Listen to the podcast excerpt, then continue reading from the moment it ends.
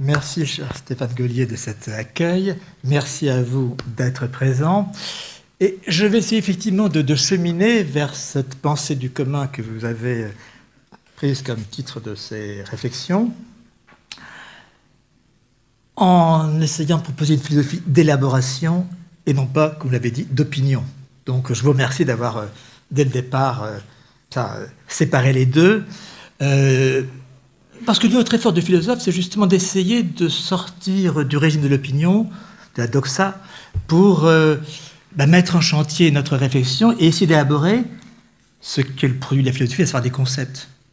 Et ce soir, c'est donc ces concepts, ces premiers concepts d'entre et d'écart que je vais euh, vous proposer. La question du commun et le fameux vivre ensemble qui a ressurgi récemment, euh, douloureusement, euh, après, notamment après les, attentats d'il y a euh, des dernières années, a été présenté par euh, le monde journalistique comme étant un thème nouveau. Non, n'est-ce pas? C'est bien la notion de vivre ensemble qui est au départ de la pensée politique des Grecs. ce terme était littéralement le terme grec, vivre ensemble, suden. Et les Grecs ont pensé la fondation de la cité sur cette réflexion que nous vivons ensemble non seulement pour des raisons de nécessité ou de commodité, mais parce que nous souhaitons vivre ensemble. C'est donc une, euh, cette, ce vivre ensemble est, une, est un désir, n'est-ce pas, qui s'organise politiquement.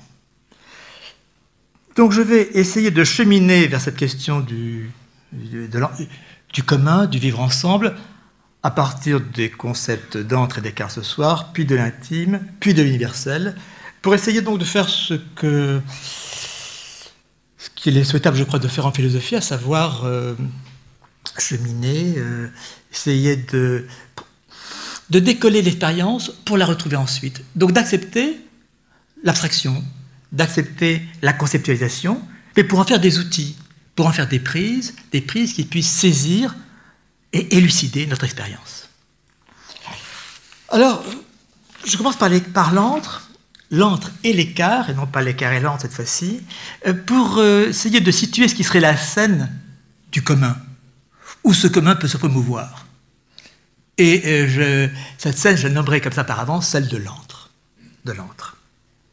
Donc, m'interrogeant sur ce petit mot discret, qui est à titre de préfixe, à titre de préposition, se glisse comme ça dans notre langue quand on dit interculturel, intersubjectif, interdisciplinaire, ou comme on dit, entretien, entre gens, cet entre-là, euh, que nous laissons comme ça euh, un peu dissimulé, en tout cas euh, discrètement dans la langue, je voudrais le retirer de là pour en faire un concept. Et en faire un concept pour essayer de penser les conditions du commun. Alors, je constate d'abord que nous ne savons pas penser l'entre. C'est pour ça d'ailleurs que ce, terme n'a pas statut de concept en philosophie, euh, qu'il se glisse comme ça euh, dans nos phrases, mais sans avoir ce statut ou cette consistance, cette autoconsistance qui euh, le porterait ça fortement à la pensée.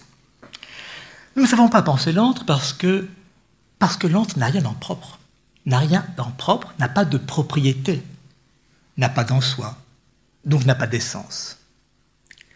Donc il échappe à notre prise vous l'avez dit, notre prise ontologique, notre prise en termes d'être. Parce que l'autre ne se laisse pas déterminer, n'est ni l'un ni l'autre, n'est-ce pas? Il ne se laisse pas caractériser, il n'a pas de propriété. Donc cela me paraît important à, considérer parce que pour expliquer ce qui fait que ce terme reste si discret. Il n'a rien en propre, il n'a pas de propriété, il n'a pas d'en soi, il n'a pas d'essence. Autrement dit, l'antre n'est pas de l'être ma première proposition, l'antre n'est pas de l'être. Or, nous pensons en termes d'être. Donc, nous ne savons pas penser l'antre. Mais ma seconde proposition sera de dire que si l'antre n'est pas de l'être, c'est pas la même qu'il est opératoire. Parce qu'il n'est pas de l'être, parce qu'il n'est pas pris dans la détermination, justement, c'est ce qui fait que l'antre, c'est par où ça passe, par où ça se passe il faut donc appréhender ce, se passe, se passe, bref, quelque chose qui euh, n'a pas de statut euh, d'essence, n'en a donc pas la consistance, mais qui est en même temps l'effectif dans notre expérience. Et ça que je comprendrais, euh, j'indiquais ces, ces, termes euh, communs, n'est-ce pas, d'interdisciplinaire, d'intersubjectif, d'interculturel. L'interdisciplinaire, ce n'est pas de juste poser des disciplines, c'est c'est surtout pas de réduire le caractère disciplinaire des disciplines. Ce n'est pas de la moindre discipline interdisciplinaire. Surtout pas.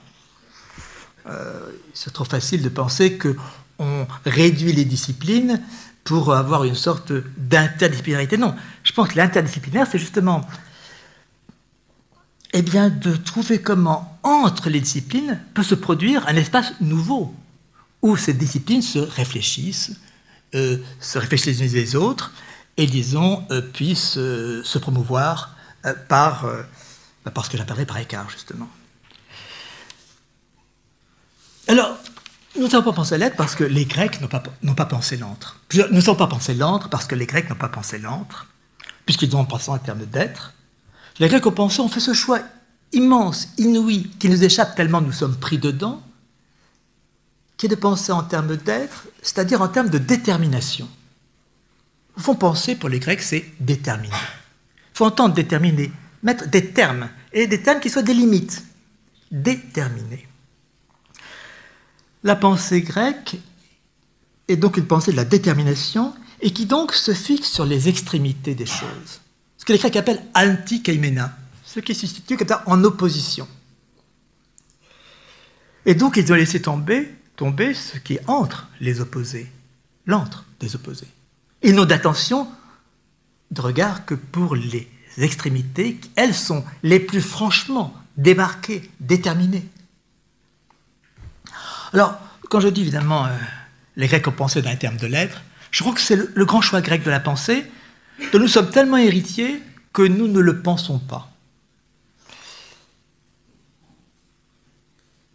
C'est ce qui m'a d'ailleurs, euh, pour une large part, hein, euh, conduit à m'intéresser à la pensée chinoise, euh, quand j'ai su que bah, la langue chinoise n'articulait pas l'être. Qu'on peut dire en chinois je suis ici, je suis fatigué, donc la prédication, mais non pas l'être au sens absolu, applause, comme dit Aristote, l'être au sens d'existence, l'être au sens de to be or not to be. Ça, le chinois ne, la langue chinoise, avant même la pensée, la langue chinoise ne le dit pas. Donc, elle passe à côté de l'être. Mais se passer à côté est une autre façon de penser et qui peut faire ressource. Donc il y a ce choix grec dans lequel nous sommes, de penser en termes d'être, en termes de détermination, en termes d'extrémité, et qui donc laisse tomber l'antre de la pensée. Ce qui fait que les Grecs ont pensé l'antre sous la figure seulement de l'intermédiaire. L'intermédiaire, comme par exemple l'opinion qu'on évoquait entre l'ignorance et le savoir comme euh, dans la construction euh, euh, du monde divin des Grecs, les héros sont entre les hommes et les dieux. Donc ce régime d'intermédiaire de à mi-chemin. Mais parce qu'ils ont muré les opposés dans leur séparation d'être, dans leur séparation ontologique, les Grecs se sont en quelque sorte interdits de penser l'antre. Pourquoi?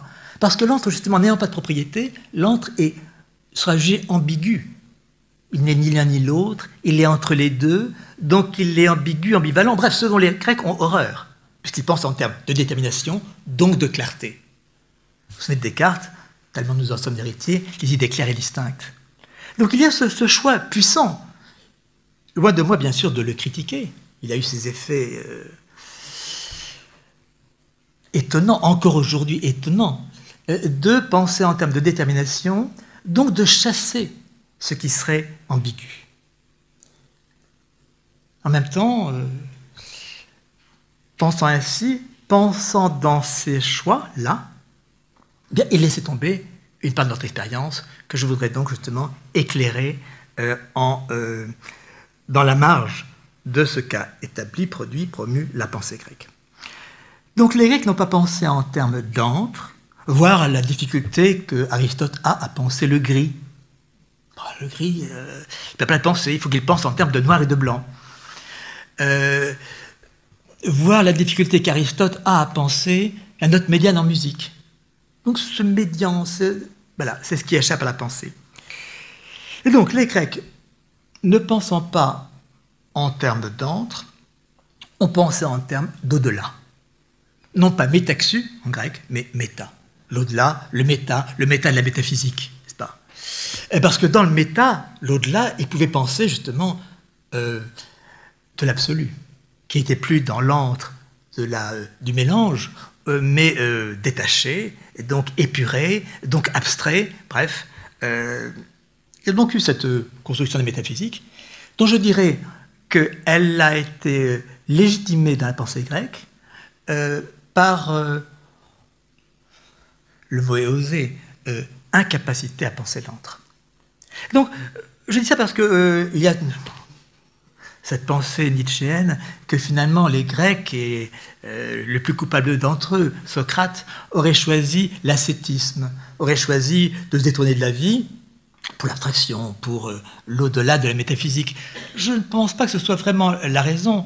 C'est-à-dire que la raison, c'est d'abord éthique. Je pense que simplement, il y a une logique de la pensée qui fait que euh, si, vous pensez, en termes de détermination, d'être, eh bien l'antre, euh, n'ayant pas de propriété, n'ayant pas d'en soi, n'ayant pas d'essence, échappe à la pensée. Vous me suivez? Non, je vous interroge parce que je ne voudrais pas euh, être seul dans mon cheminement. Je voudrais que nous fassions comme ça, qu'il y ait de l'antre entre nous et que nous puissions pas, faire de l'entretien. Alors je sais que c'est le soir, euh, et donc euh, il faut euh, stimuler nos esprits pour voilà, essayer de... Alors oui, je voudrais tirer parti du, des ressources culturelles grecques, mais aussi d'ailleurs, et pour moi de la Chine, parce que été amené à, me... à suivre la trace cette, cet antre euh, par écart avec la pensée grecque, justement en, m'inspirant de la pensée chinoise, qui a, euh, au contraire, je crois, euh, déployé la pensée de l'antre. Et déployé la pensée de l'antre parce qu'elle ne pense pas en termes d'être, parce qu'elle ne pense pas en termes de détermination, et qu'elle accepte très volontiers de penser l'indistinct de la transition. D'ailleurs, il y a ce, bel idéogramme chinois, tienne pour l'antre, qui, euh, figure une porte, une porte à deux vantaux, avec euh, un vide dessous, et euh, sous ces deux vantaux, donc ce vide est, rempli par la lune, le rayon de la lune. Dans la graphie moderne, c'est le soleil, je préfère la lune. donc l'antre, c'est par où ça passe, pas? Par où le rayon de lumière passe, pas? Et voilà, ça passe. Euh, que je crois euh, il faut mettre en valeur dans cette affection de l'antre. Donc les Chinois, eux, de leur côté, et quand je dis de leur côté, ce qui m'intéresse justement, c'est que ces deux côtés s'ignoraient, Ces deux côtés du grand continent euh, sont restés si longtemps dans l'ignorance l'un de l'autre, et, c'est ce qui fait que nous avons en Chine une pensée sans influence, sans contamination, par rapport à la pensée européenne. Donc on a des pensées, des cas de pensée qui se sont déployés séparément l'un de l'autre et qui nous donnent donc aujourd'hui ben, ce double registre, cette double ressource, euh, sans soupçonner de contamination entre les deux, bref, sans avoir à faire de comparaison. Vous voyez je ne cherche pas à comparer les pensées chinoises et européennes, j'essaie de les mettre en vis-à-vis et de faire que dans ce vis-à-vis, -vis, elles se réfléchissent l'une l'autre. Elles se pensent, elles se réfléchissent l'une l'autre, et plus encore, elles sondent l'une dans l'autre leur impensée. Donc j'essaie d'éclairer l'impensée et la pensée grecque à travers la pensée chinoise et réciproquement. Donc, pensée lente, non plus seulement comme l'intermédiaire, tel que l'a fait la pensée grecque, mais comme la travers, le par où ça passe. Alors, j'en citerai quelques lieux marquants de cela dans la pensée chinoise. Vous savez qu'il y a une scène magnifique, je vais vous l'aider parce que le texte est très connu euh, maintenant, euh, dans le euh, Zhuangzi du boucher. alors, c'est d'autant plus remarquable qu'il y a deux scènes du boucher. enfin j'en connais deux en tout cas, euh, une dans la philosophie grecque, l'autre dans la pensée chinoise. Le boucher, et ce boucher découpe un bœuf chaque fois. Oui, ce que je trouve remarquable, étonnant, stupéfiant, c'est que ces deux pensées qui s'ignorent totalement, entre Platon d'un côté et Zhuangzi de l'autre, qu'ils ne savent même pas que l'autre existe, qu'ils ne savent même pas en Chine qu'il y a une langue chinoise et qu'ils ne savent pas en Chine, non, en Europe qu'il y a une langue chinoise, plutôt en Europe, non, avant l'Europe, en Grèce qu'il y a une langue chinoise, et en Chine qu'il y a une langue européenne. Or, il y a le même motif, de part et d'autre, chez Platon et chez Zhuangzi, les moindres, euh, du boucher. Du boucher qui découpe. Alors qu'est-ce que découpe le boucher platonicien? C'est l'être, bien sûr. Il va donc découper l'être, comme on découpe un bœuf, en euh, décomposant les parties constitutives, les éléments de l'être, euh, ce qui est le grand geste que ne, ne cessera de développer la philosophie européenne, qui est de l'analyse décomposée en parties constituantes, puis de la synthèse qui recompose à partir de cette décomposition. Analyse et synthèse, encore chez Descartes. Or, dans le Zhuangzi, cette même figure du boucher qui découpe ne découpe pas des parties constitutives, mais alors ça se trouve dans le chapitre 3 du Zhuangzi euh, qui réfléchit sur euh, nourrir la vie, Yangshang. Et la scène est celle d'un boucher euh, découpant le bœuf et devant un prince, ça est en Chine, n'est-ce pas Il y a toujours la hiérarchie du prince et du peuple. et donc, le prince, émerveillé de cette habileté euh, du boucher à découper le bœuf, euh, lui demande comment il arrive à cette capacité, et lui dit Mais quelle technique vous avez? L'autre répond Non, c'est pas la technique, c'est Tao. C'est bien au-dessus, n'est-ce pas? Et euh, un boucher débutant use son couteau au bout d'un mois. Un boucher, un bon boucher, use son couteau au bout d'un an. Et moi, ça fait 19 ans que je découpe des bœufs et mon couteau est aussi aiguisé que la première fois. Parce que mon couteau, il ne rencontre plus de résistance. Il passe toujours entre, entre les os, entre les, ligaments, entre les linéaments de la peau. Il trouve toujours de l'entre, ce couteau. Et donc, il ne s'use pas, puisqu'il ne rencontre jamais de résistance, jamais d'opacité. Les chinoises, Wuro, Zhu Yotian. Donc, ce couteau, sans, ce couteau sans épaisseur, pénètre du yotien, de l'antre. Du il y a de l'antre. Il y a toujours de l'antre par où passer. Or, cette image, en plus, renvoie. Le prince euh, euh, a compris à la fin de cet euh, épisode et dit Ah oui, j'ai compris ce que c'est que nourrir la vie, nourrir sa vie. Parce que c'est l'image même de la respiration. la respiration passe dans l'antre de notre corps, n'est-ce pas Et tient notre corps animé. Donc cet antre, c'est comme ça figuré comme étant celui qui, justement, tient animé. Euh, je citerai encore euh, une autre référence chinoise, alors prise dans le domaine de la peinture. Question, qu'est-ce que c'est que peindre un cheval? Un cheval fougueux, un, vrai coursier euh, Est-ce qu'on va peindre les poils, la cravache, la mangeoire, tout ça? Non, c'est pas ça qui fait le cheval. Mais est-ce qu'on peut aussi ne pas peindre ça? Ne pas peindre le pelage, euh, le mort, la mangeoire, tout cela. La grande formule prise chez le, grand lettré chinois Tongpo au XIIe siècle, c'est ce qu'on peint, c'est entre. On peint de l'antre. On peint de l'antre par où ça passe, justement, par où passe l'énergie, la fougue du cheval. On peint de l'antre. Alors, je cite Sudongpo au XIIe siècle, grand lettré chinois, parce que je veux euh, citer en regard la phrase de, Braque que je trouve très belle. Braque, donc notre modernité. Mais vous savez que les peintres pensent avant les philosophes, et donc il est important de revenir à eux. Quand Braque dit, en rupture avec toute la tradition picturale antérieure, euh, qui peignait les choses dans la détermination, dans leur propriété, quand Braque dit ainsi, ce qui est entre la pomme et l'assiette se peint aussi. Ce qui est entre la pomme et l'assiette se peint aussi. Alors, puisque est à Paris que c'est dans le cadre de cette salle euh, de la mairie de Paris que je parle, euh, je citerai une expérience que j'ai eue il y a quelques années, quand on a commencé à penser le Grand Paris. Et la question était, pour les architectes, pour les urbanistes, comment faire un Grand Paris? Et j'avais été euh, invité, interpellé par un cabinet euh, allemand d'architecture, et me sollicitant sur comment vous voyez faire du Grand Paris. Avec des hypothèses comme par exemple déplacer la gare du Nord plus haut, enfin bon, des, et ma proposition, c'était de dire, mais il faut penser l'antre.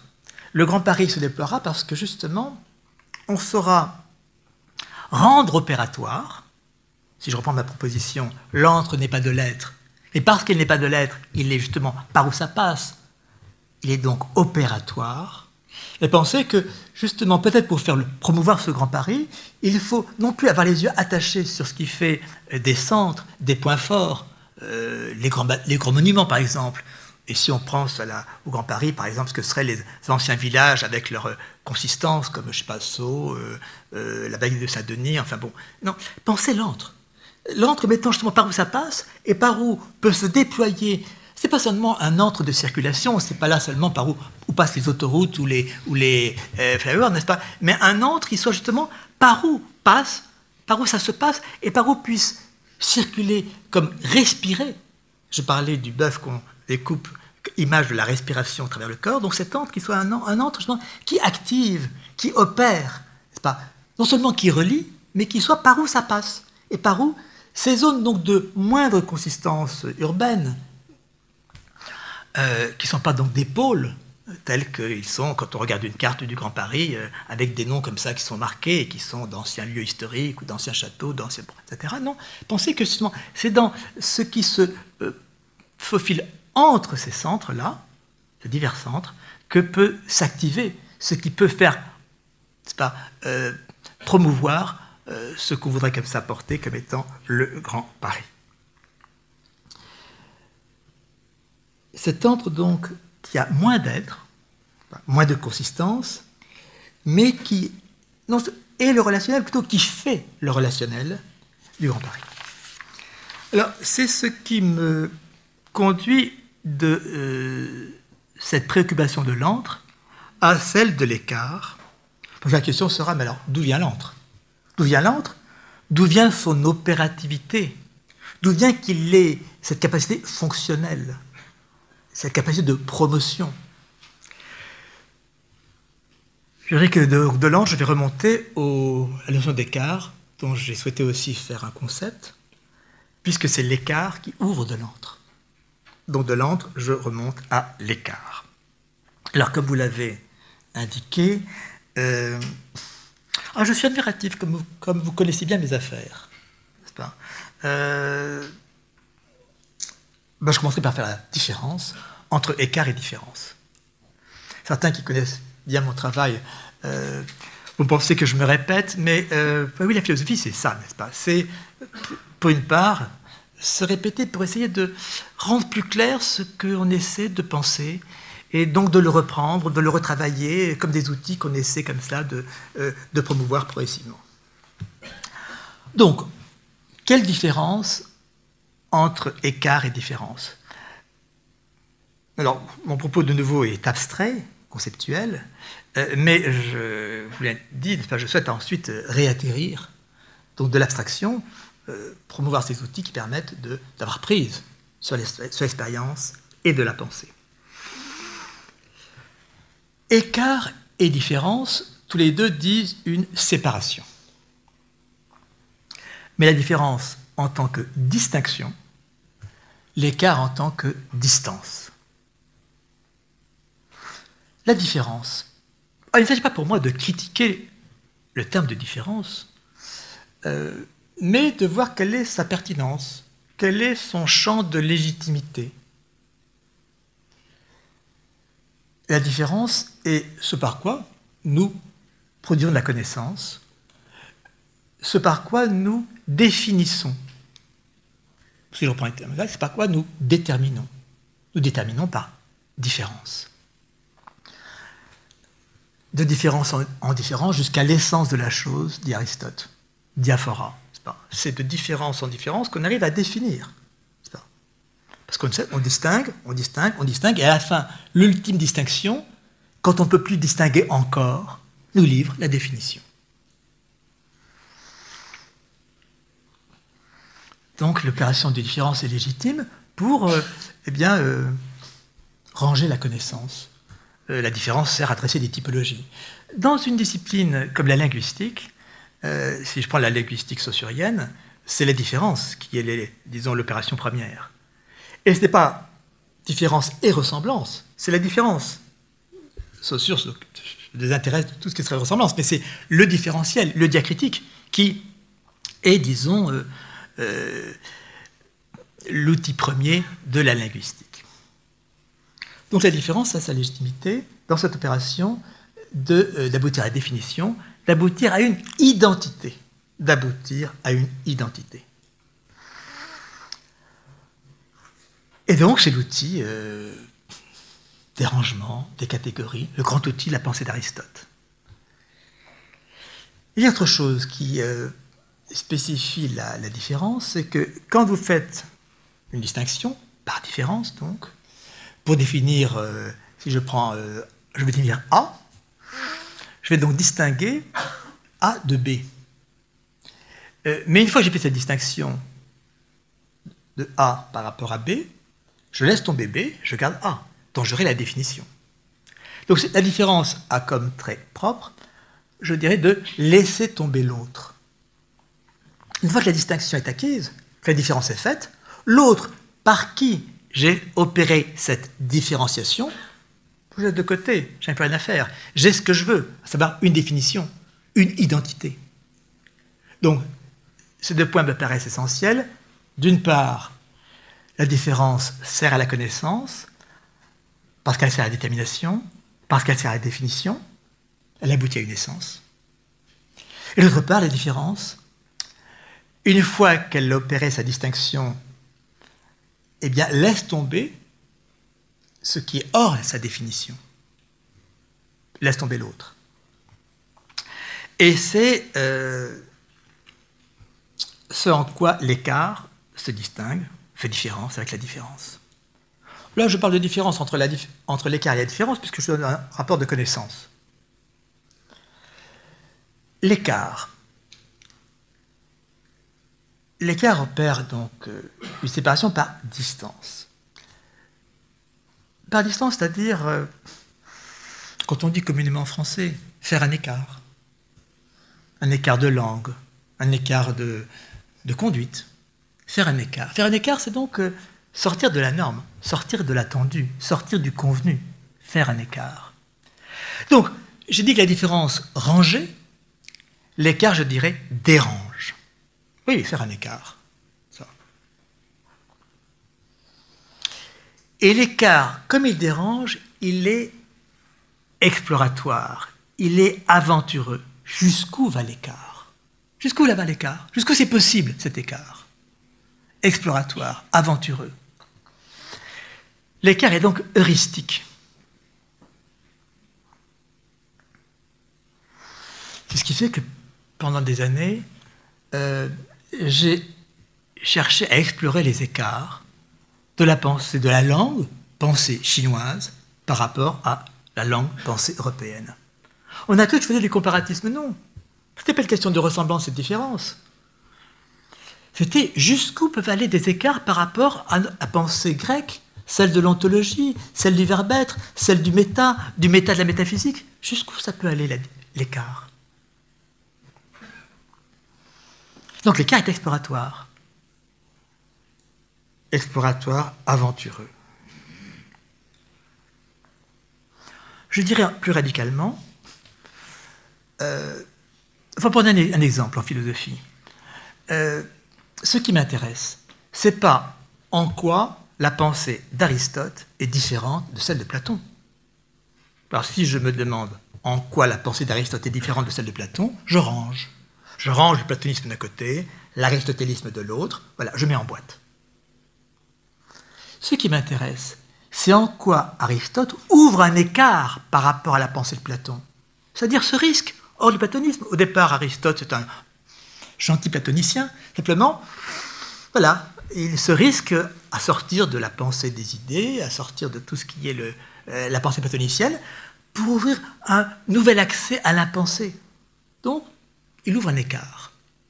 Je pense que tout philosophe fait cela.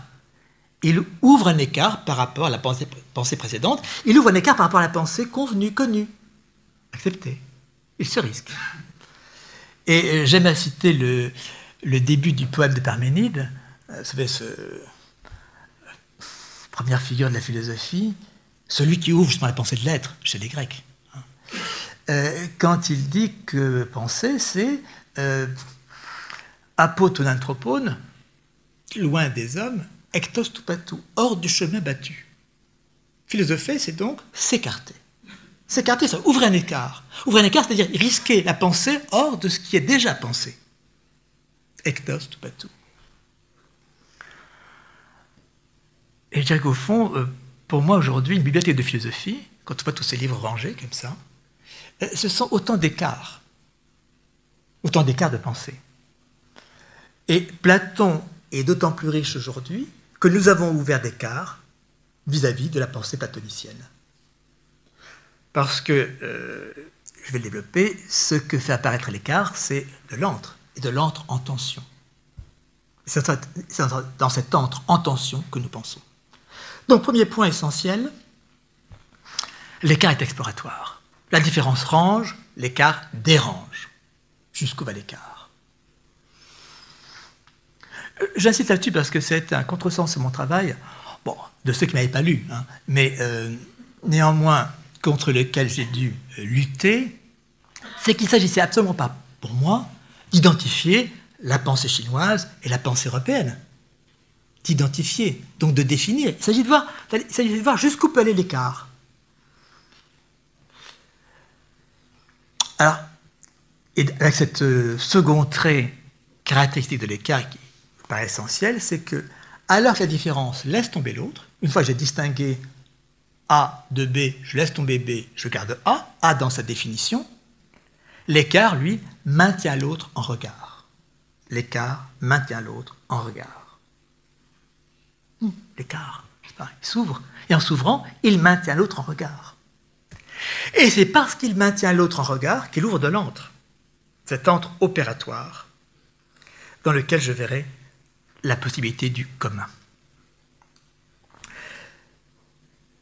Donc, parce que l'antre est ouvert par écart, qui maintient en regard, cet antre est en tension, il est tensionnel. C'est pourquoi il est opératoire. Alors, mon propos paraît peut-être très abstrait, il l'est, il est conceptuel, mais encore une fois, pour moi, la philosophie, c'est ce choix de passer par abstraction, par le concept, pour ensuite réatterrir, si possible, un peu plus loin. Mais, euh, je sais pas, euh, chez nous, quand nous cherchons à placer des objets, des tableaux par exemple, dans une pièce, qu'est-ce qu'on fait? On essaie de placer ces tableaux en trouvant un écart qui fasse que, entre les deux tableaux, euh, alors si j'avais chez moi euh, un Braque d'un côté, par exemple, et puis, euh, je sais pas, un Velasquez de l'autre, eh bien, je chercherais à les mettre justement en ouvrant l'écart entre eux, plutôt en cherchant qu'ils se mettent en regard l'un avec l'autre et qu'ils fassent apparaître de l'antre entre eux, un entre tensionnel, n'est-ce pas, qui les, eh ben, les promeuve l'un et l'autre. Je pense que faire une exposition, une installation, euh, placer des tableaux, des œuvres d'art comme vous le faites dans votre grand hall d'entrée, euh, c'est justement chercher par quels écarts pouvoir euh, ouvrir de l'antre, un antre réflexif, un antre qui soit justement permettre à ces deux œuvres de se réfléchir l'une l'autre et de travailler en rapport l'une avec l'autre. Parce que cet antre, il est opératoire. Bon, rencontrant des personnes qui travaillent sur le paysage, sur les jardins, euh, c'est bien cela que les personnes me disent. C'est qu'au fond, euh, aménager un jardin, euh, c'est justement essayer de d'aménager ces écarts qui mettent en tension, qui fait que d'un côté vous avez euh, du végétal, là vous avez du rocheux, et que les deux, euh, par l'écart des deux, les deux se mettent en tension l'un l'autre et, donc se promeuvent l'un l'autre. Entre tensionnel ouvert par écart. Donc c'est cet entre tensionnel ouvert par écart que j'entends dans intersubjectif, interculturel, donc dans cet interdiscret qu'il me semble à repenser.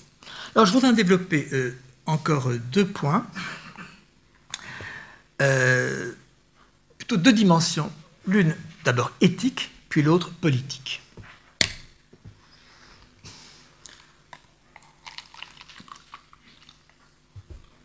Je pense qu'il y a une éthique de l'écart.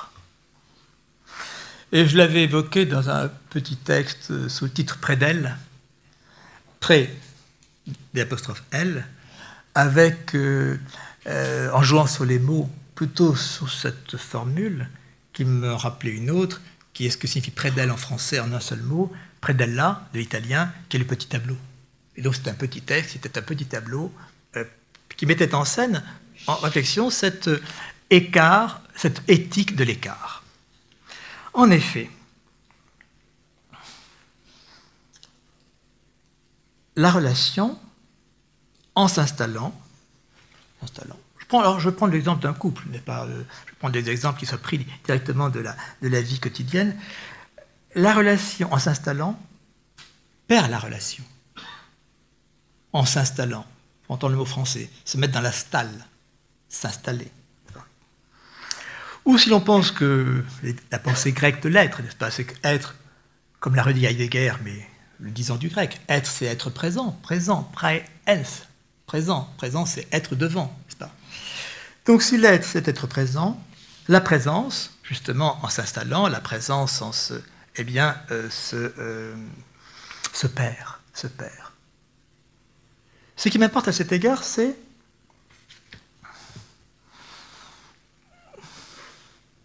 cette perte qui est de tout ce qui euh, s'installe, s'installe justement en termes d'être, et qui par là même euh, en étalant euh, sa capacité d'être, sa capacité d'être, la paire. La paire parce que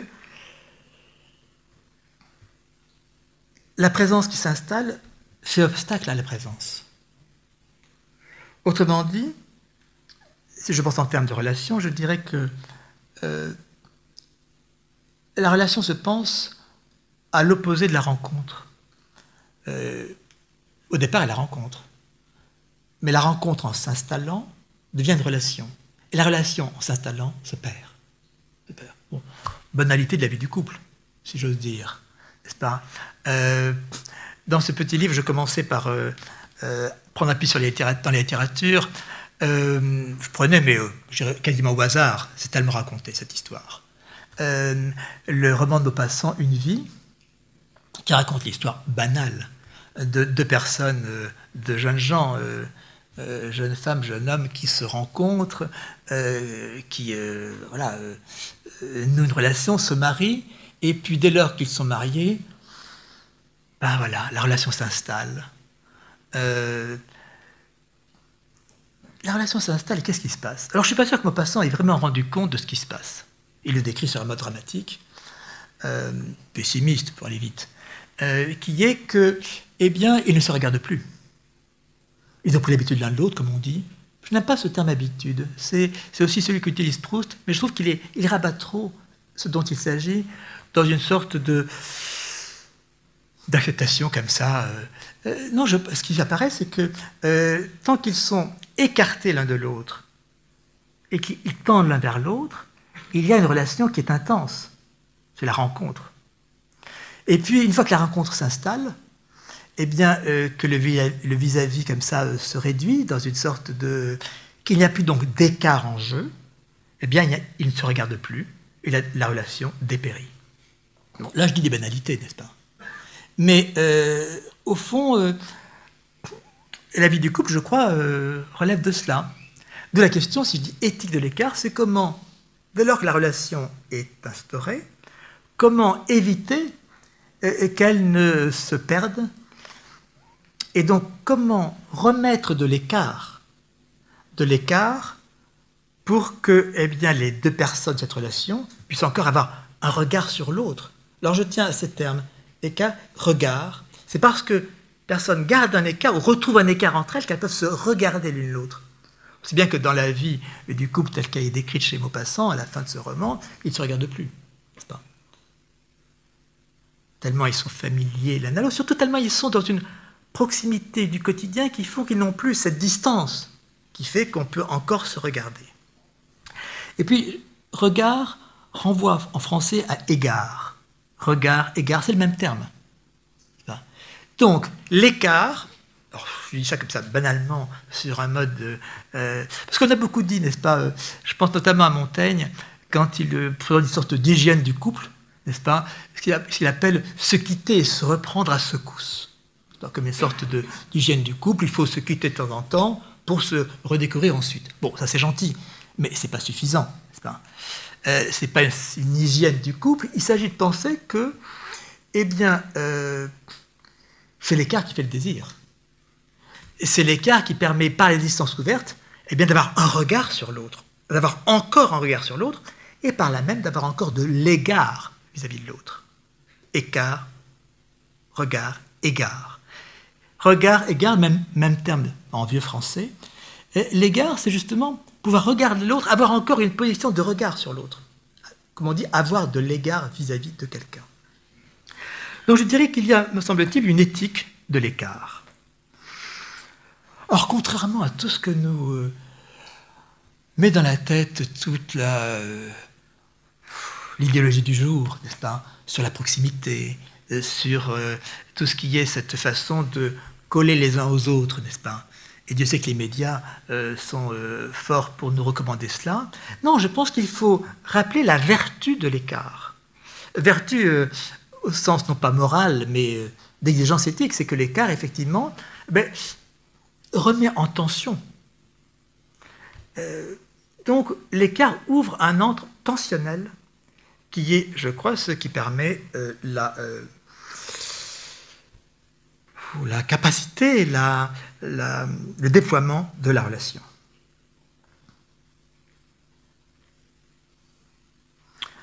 Je dis cela parce que une chose à laquelle on insiste aujourd'hui, c'est l'estompement justement des différences ou de ce que Freud appelait si bien le narcissisme des petites différences.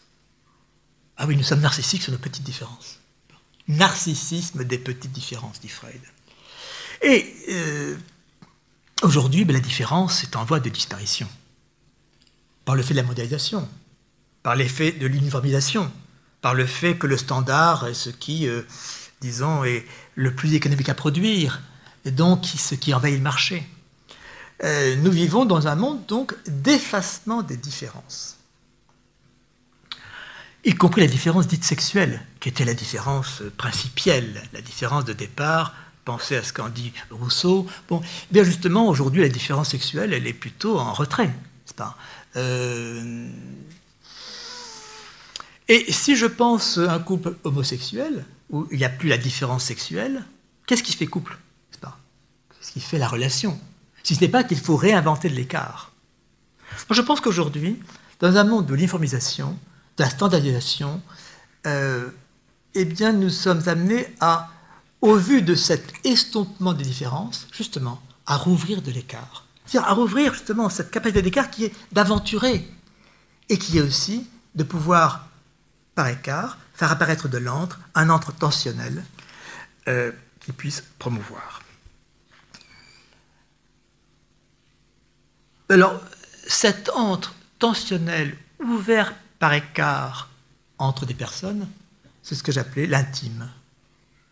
On dira, pour dire la qualité de relation, il y a de l'entre entre nous, un entre actif, un entre opératoire, un entre tensionnel. Mais j'en parlerai la fois suivante. Mais c'est dans cet entre ouvert par écart, mettant en tension, cet entre intensif, que je vois la profondeur de l'intime. Alors maintenant, sur le plan politique, Bien, il s'agit de penser le divers des cultures, non pas en termes de différence, mais en termes d'écart. Non pas en termes de différence qui sont des clichés, des préjugés, euh, qui identifient les cultures. vous savez que cela a été beaucoup fait, c'est de parler de différences culturelles. Mais tant qu'on parle de différences culturelles, me semble-t-il, on, aboutit au faux débat qui encombre aujourd'hui les paysages médiatiques et politiques, qui est celui des identités culturelles. Différentes identités marchant ensemble. Puisque le rôle de la différence, c'est de déterminer une identité. Donc il y a quelque chose qui est le divers des cultures. Ce divers des cultures, je crois qu'on ne peut pas le saisir en termes de différences culturelles, c'est-à-dire qu'il rangerait les cultures selon des caractéristiques propres, des propriétés.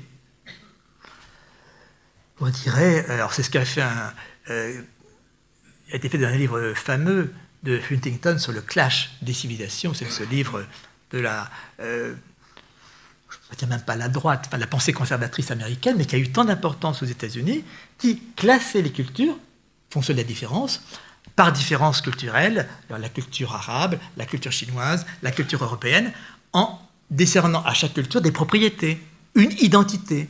La culture européenne est chrétienne, la culture chinoise a d'autres caractéristiques, etc. Je crois que ça ne tient pas à la réflexion. Parce que ce qu'on désigne comme trait caractéristique d'une culture, identifiant cette culture, ce sont des clichés. Et le plus intéressant d'une culture, c'est ce qui échappe à cela. Et puis l'autre euh, dommage, cette notion de différence appliquée aux divers des cultures, c'est que je l'ai dit, la différence laisse tomber l'autre. Donc, euh, la notion de différence culturelle isole les cultures. Donc je ne penserai pas le divers des cultures en termes de différence culturelle, définissante, déterminante, isolante, aboutissant à ça, euh, définir des propriétés qui seraient les caractéristiques d'une culture, mais je parlerai d'écart culturel. Avec cette fonction, d'une part, exploratoire de l'écart, d'autre part, le fait que l'écart maintient l'autre en regard. C'est à partir de là que je penserai le dialogue des cultures. Oui, si je prends la culture française, est-ce que je peux définir une identité culturelle française? J'étais il y a 15 jours à Strasbourg où on me demandait justement, le sujet c'était euh, quelle est l'identité européenne? L'identité culturelle européenne. À Strasbourg, bien sûr, capitale de l'Europe. Donc, quelles sont les identités culturelles de l'Europe? Et là, je vois qu'on se trompe de concept. Car euh, qu'il s'agisse de l'Europe ou qu'il s'agisse de la France, je vais commencer par la France, est-ce que je peux déterminer une identité culturelle de la France par différence avec d'autres cultures?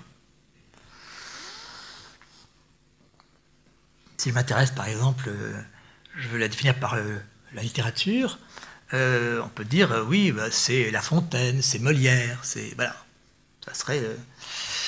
Alors on a beaucoup dit Descartes. il y a un livre, un bon livre d'ailleurs, sur lequel Descartes c'est la France, n'est-ce pas? On dit comme ça banalement, nous sommes cartésiens. Même ceux qui n'ont pas lu une ligne de Descartes, nous sommes cartésiens. Les hommes politiques notamment, n'est-ce pas? Nous, pays de Descartes, nous sommes cartésiens. Oui, des cartésiens. Euh, nous sommes tout autant euh, dans le surréalisme. Donc euh, il y a Descartes, puis il y a les autres. il y a tous ceux qui se sont écartés de Descartes, y compris les surréalistes, les dadaïstes. Qu'est-ce que la culture française C'est l'écart des deux. C'est justement cette configuration singulière qui fait que, justement, il y a cet écart puissant ouvert entre un rationalisme, si tant est que Descartes doivent incarner le rationalisme, c'est douteux, mais en tout cas, l'histoire de la philosophie lui a assigné cette fonction, et puis, par écart, d'autres possibles, d'autres possibles aventureux, comme l'ont été, eh bien, euh, oui, le surréalisme, le dadaïsme et tout ça. Donc, ce qui fait la singularité de la culture française, c'est cet écart ouvert et qui met en tension et qui fait qu'aujourd'hui, relisant Descartes, relisant Descartes après avoir lu justement euh, tout cet effort, cette exploration de possibles euh, sortant de la logique dite rationnelle, on voit que Descartes, c'est pas si simple que ça, n'est-ce pas? Et que Descartes lui-même s'est choisi de façon très aventureuse en ouvrant son écart à lui. Donc la question n'est plus ce que est la culture française en termes d'être et d'identité, mais ce qui fait la culture française, ce qui l'a fait. Et je dirais, bah justement, c'est des écarts. des écarts puis entre Descartes et les surréalistes, entre La Fontaine et Rimbaud, ces écarts-là, la puissance de ces écarts, c'est ça qui fait la culture française. Si je prends l'Europe, alors là, j'en dis un mot parce que cette affaire a été coûteuse. A été coûteuse au point, je crois, d'arrêter la construction européenne. Vous savez qu'on a, il y a une dizaine d'années, maintenant un peu plus, euh, voulu euh, établir une constitution européenne. Et donc, euh, en bon constituant, rédiger un préambule à la constitution européenne. Et pour rédiger ce préambule à la constitution européenne, on a voulu définir l'Europe définir l'identité européenne. Et bien sûr, on a échoué. On a échoué parce que les uns ont dit l'Europe est chrétienne, notamment du côté des Polonais. D'autres ont dit non, l'Europe, elle est laïque. Laïque, n'est-ce pas? Vous y tenez. C'est donc euh, du côté plutôt français, n'est-ce pas? L'Europe des Lumières. Mais l'Europe, c'est quoi? C'est l'écart des deux. C'est la tension entre les deux. C'est ça qui fait la puissance de l'Europe. Parce qu'on sait bien que euh, la pensée religieuse européenne n'a cessé de se confronter, mais ça déjà, l'Europe, ça depuis les Grecs, n'est-ce pas, euh, à la pensée rationnelle, que la pensée rationnelle n'a cessé de se confronter, de s'aviver en rapport avec la pensée religieuse. Euh, donc, au fond, euh, ce qui a ouvert l'espace européen, l'espace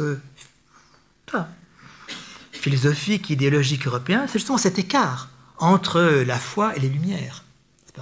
Écart qui parfois surtout au sein d'une même personne, d'une même pensée, comme chez Pascal. Donc, la question n'est pas ce, qui est l'Europe dans son identité, là on s'y perd, mais c'est ce qui fait Europe, dans cette capacité d'écart ouvert, faisant apparaître de l'antre, de l'antre justement, euh, où, euh, passe euh, ce qui met en tension la pensée européenne.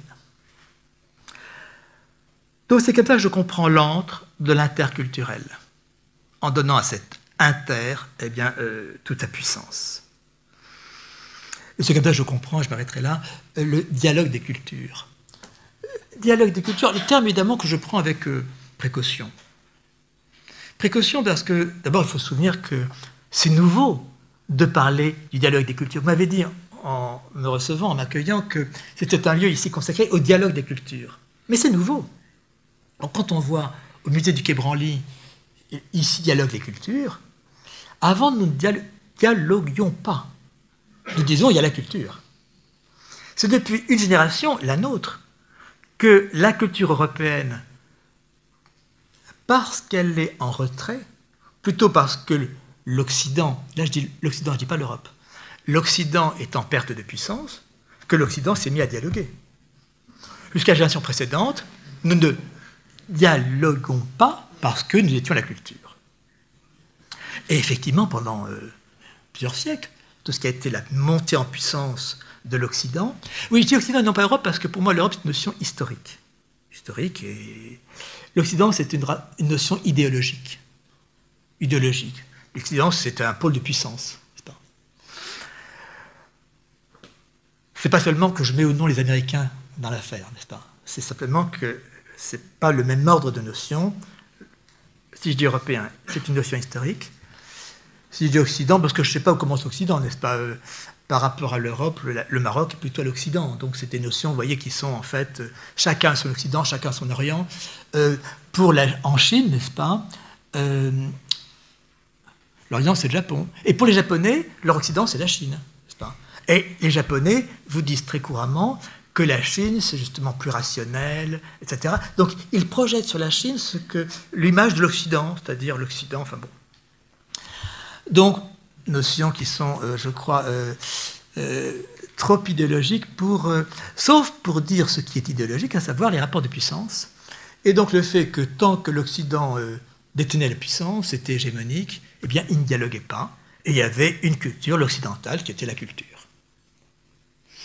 Depuis, disons, euh, l'après-guerre, depuis même, euh, euh, disons, 20 ou 30 ans, l'Occident, perdant, commençant à perdre sa puissance, ou la perdant vraiment, eh bien, se met à dialoguer. Donc la notion de dialogue des cultures, vous voyez, est un peu louche.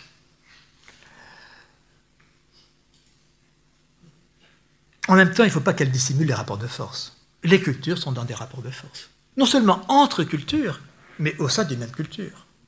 Il y a des cohérences qui se déploient, se promeuvent et qui donc en enfouissent d'autres. Toute culture est en tension.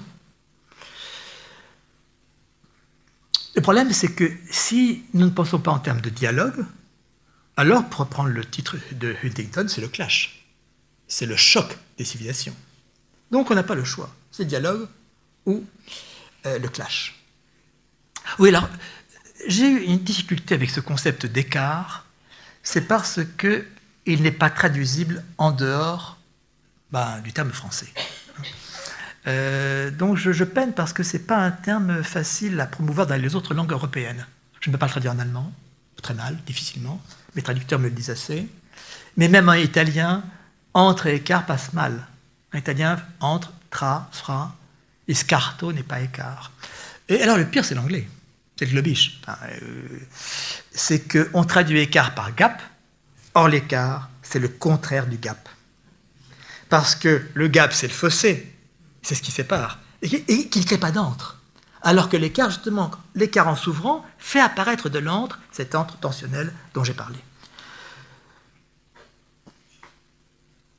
C'est pas essayant de ruser avec euh, cette difficulté de traduction. Or, nous pensons en langue, non pas que la langue détermine la pensée, mais parce que la pensée exploite les ressources de la langue. Eh bien, euh, j'ai cherché dans un essai récent à parler de décoïncidence pour dire ce qui est au départ de l'écart. Mais coïncidence, c'est un terme que l'anglais, que le français, enfin qui passe beaucoup mieux dans la langue européenne. Donc, euh, je finis sur ce dialogue des cultures si problématique, mais qui est la seule issue possible, sinon c'est le clash. Donc je comprendrai le dialogue des cultures pour le sortir de l'idéologie molle et un peu suspecte dans laquelle il baigne, pour le penser littéralement, dia et logos. Que signifie dia en grec? L'écart. Et le cheminement. Et les Grecs savaient bien qu'un dialogue d'autant plus riche qu'il y a d'écart en jeu. Prenez les grands dialogues de Platon, euh, Socrate avec Caliclès, Socrate avec Gorgias, n'est-ce pas? C'est parce qu'il y a l'écart entre eux que le dialogue est intéressant. Si l'interlocuteur de Socrate dit oui, oui tout le temps, bon, il n'y a pas de dialogue. C'est tautologie, c'est monologue.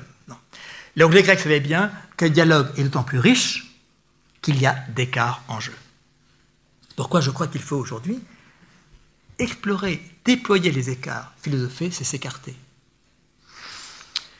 Et puis cheminement. Un dialogue, ça c'est pas tout de suite. C'est pas une intuition, c'est pas un coup de génie. Un dialogue, c'est du cheminement. Ce que dit bien, reprend bien la notion dialectique, écart et cheminement. Un dialogue, c'est donc euh, une opération euh, comme ça, euh, progressive, qui tend à déborder. Parce qu'un dialogue est intéressant pourquoi? Parce qu'il y a d'écart en jeu, et que cet écart en jeu est opératoire. Et est opératoire comment? Parce qu'il permet de déclore les deux positions en regard. Dialoguer, c'est ça. C'est donc, parce que, au lieu que la position soit fermée, dès lors qu'elle entre en dialogue, elle s'ouvre, elle se déclôt. Et le dialogue ainsi devient opératoire. Si quelqu'un commence à dialoguer, je dirais c'est gagné. Le problème que nous avons communément, c'est qu'il n'y a pas, on n'entre pas dans le dialogue. Le problème que nous avons notamment avec les formes de violence euh, d'aujourd'hui, c'est que n'émerge pas cette possibilité du dialogue. Mais dès lors qu'il y a qu'un dialogue s'instaure, l'opérativité apparue dans cet écart ouvrant de l'antre, l'antre dialoguant de l'entretien, du dialogue, eh bien, cette opérativité, c'est quoi? C'est que cette, opérativité est de déclore les positions de l'un et de l'autre et de les mettre en travail l'une par rapport à l'autre. Donc, de les porter à se déborder l'une par l'autre. Déborder l'une par l'autre. Vous me suivez? Donc le dialogue, c'est éminemment opératoire. Par ce dia de l'écart ouvrant de l'antre, un lentre intensif qui, parce qu'il est intensif, opère, opère comment? En déclôturant les deux positions constituées. Donc dès lors qu'on entend dans le dialogue, quelque chose s'ouvre comme vous possible. Donc le dialogue, ce n'est pas une notion, si vous voulez, irénique, une notion paisible, c'est une notion qui dit ce qui est la possibilité de travail de la pensée par cette ouverture de l'un par l'autre, euh, qui n'est pas qu'on se convertit l'un l'autre. Le dialogue n'aboutit pas à ça du tout. C'est pas à se persuader l'un l'autre ou à... Euh, non, c'est simplement que le fait même du dialogue, par son opérativité, est, de déclore les positions constituées. Et puis il y a le gosse, le gosse de l'intelligible. Il y a un commun, c'est le commun intelligible. Intelligible, euh, c'est-à-dire que il y a un débat des cultures, nous ne comprenons qu'à peine, qu'un peu, d'autres cultures, et la nôtre tout autant d'ailleurs. Pour moi, la culture n'est pas l'affaire d'appartenance. Mais nous sommes toujours dans l'exploration des possibles culturels. Mais il y a un commun que l'on pose, un commun que l'on pose donc euh, par principe, euh, et là c'est une position politique, c'est qu'il y a un commun intelligible. C'est-à-dire que l'intelligence humaine est cette capacité qui n'est pas finie, qui est de pouvoir, à travers les diverses possibilités d'intelligible, eh bien, de euh, s'ouvrir, se remettre en chantier. Au fond, pour le dire et pour finir là-dessus, pour moi, l'intelligence humaine n'est pas une capacité achevée, par différence avec, par exemple, l'entendement kantien, euh, qui lui était déterminé par des catégories, des catégories que Kant croyait universelles, j'y reviendrai, mais qui est justement cette possibilité de se déployer, plus l'intelligence traverse d'intelligibilités diverses, comme sont les intelligibilités culturelles, plus elle se déploie comme intelligence. Je vous remercie de votre attention.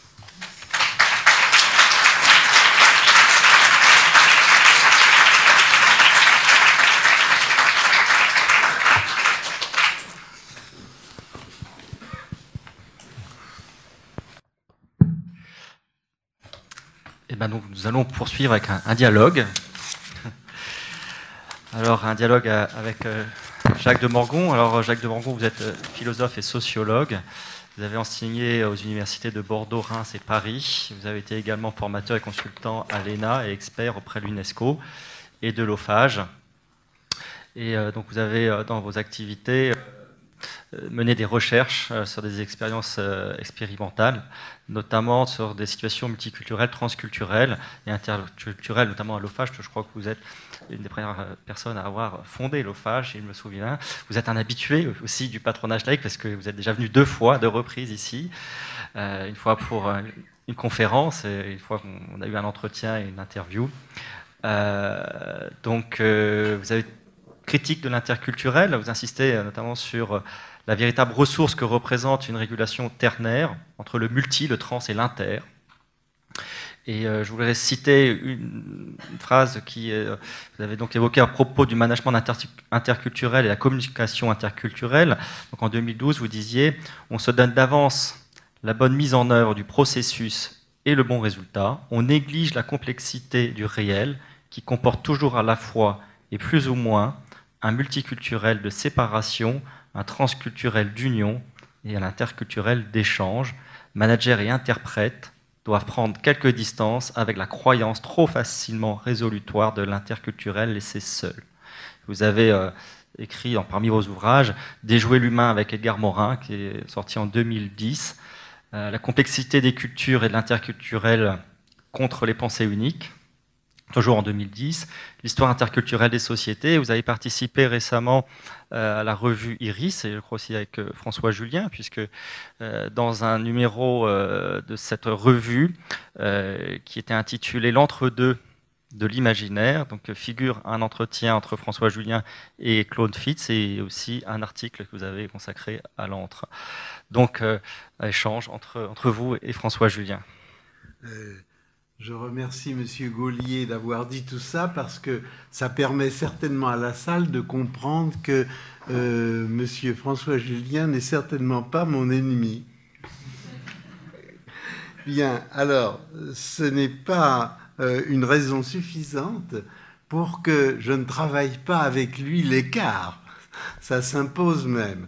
Et je dois dire que, et je lui avais dit tout à l'heure, que j'avais une somme de choses à échanger avec lui. Alors on va faire un petit début euh, ce soir.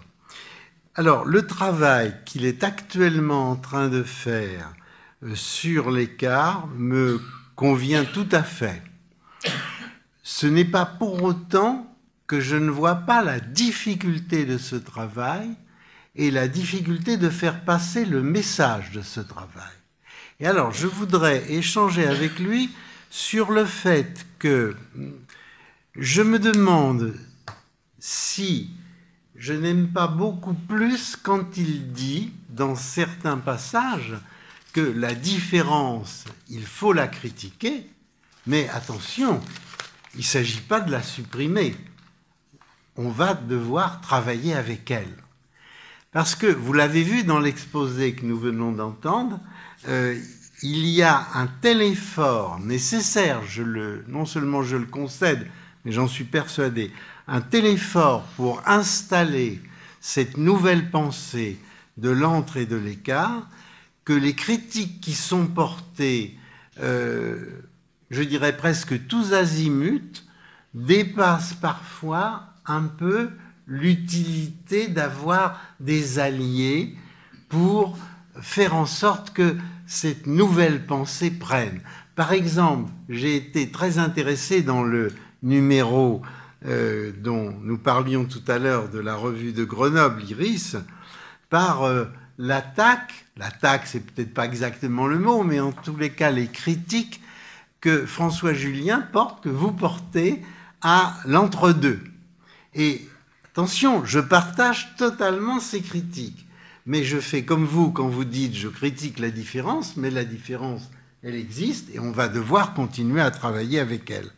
Alors je pense que vous avez dit qu'il y avait un, mauvais écart ou une mauvaise, un mauvais usage ou une mauvaise compréhension de l'écart en nommant le mot anglais et que vous aviez, et ça, ça m'a particulièrement intéressé quand vous avez dit ça, qu'il y avait des difficultés concernant cette pensée que vous êtes en train de présenter, de fortifier par rapport à sa traduction dans certaines langues. Et euh, ça m'a fait plaisir quand vous avez dit ça, parce que j'ai dit que là, vous allez prendre conscience de la nécessité de faire une sorte d'antre avec euh, pas mal de choses qui ne sont pas vos ennemis, mais qui ne sont pas directement de façon aussi pure de votre côté pour la notion de l'entre et de l'écart. C'est pas mon cas, mais par exemple, je ne vais pas me priver de l'entre-deux, je ne vais pas me priver d'évoquer le tiers, et d'ailleurs vous-même vous le faites, je ne vais pas me priver d'évoquer la dureté des extrémités, et d'ailleurs il y a une très belle phrase dans vos derniers livres sur l'arc qui est d'autant plus actif et performant qu'il est appuyé sur des extrémités qui résistent, ça veut dire que quelque part on va retrouver de l'identité, on va retrouver de la différence. Et toute cette pensée éthique et politique, j'y insiste et je suis tout à fait d'accord, euh, de l'entre et de l'écart, eh bien, il va falloir qu'elle se batte, c'est peut-être pas le mot, qu'elle essaye de dissoudre ses résistances pour imposer un travail. Peut-être vous ne l'avez pas dit, moi je le pense, et je pense que vous le pensez, vous allez me le dire, un travail de l'entre et de l'écart qui est proprement un travail infini. S'il n'est pas infini, il va être détruit par les forces opposées. Donc il y a un entre entre l'entre et l'écart d'un côté et toutes les forces qui s'y opposent de l'autre. Bon, vous ne me réjouissez pas là. Hein. que cette réflexion sur l'écart. D'abord, je vous remercie vraiment de, euh, d'ouvrir cette possibilité de dialogue euh, ainsi. Euh, mais j'ai le sentiment qu'il est effectivement difficile de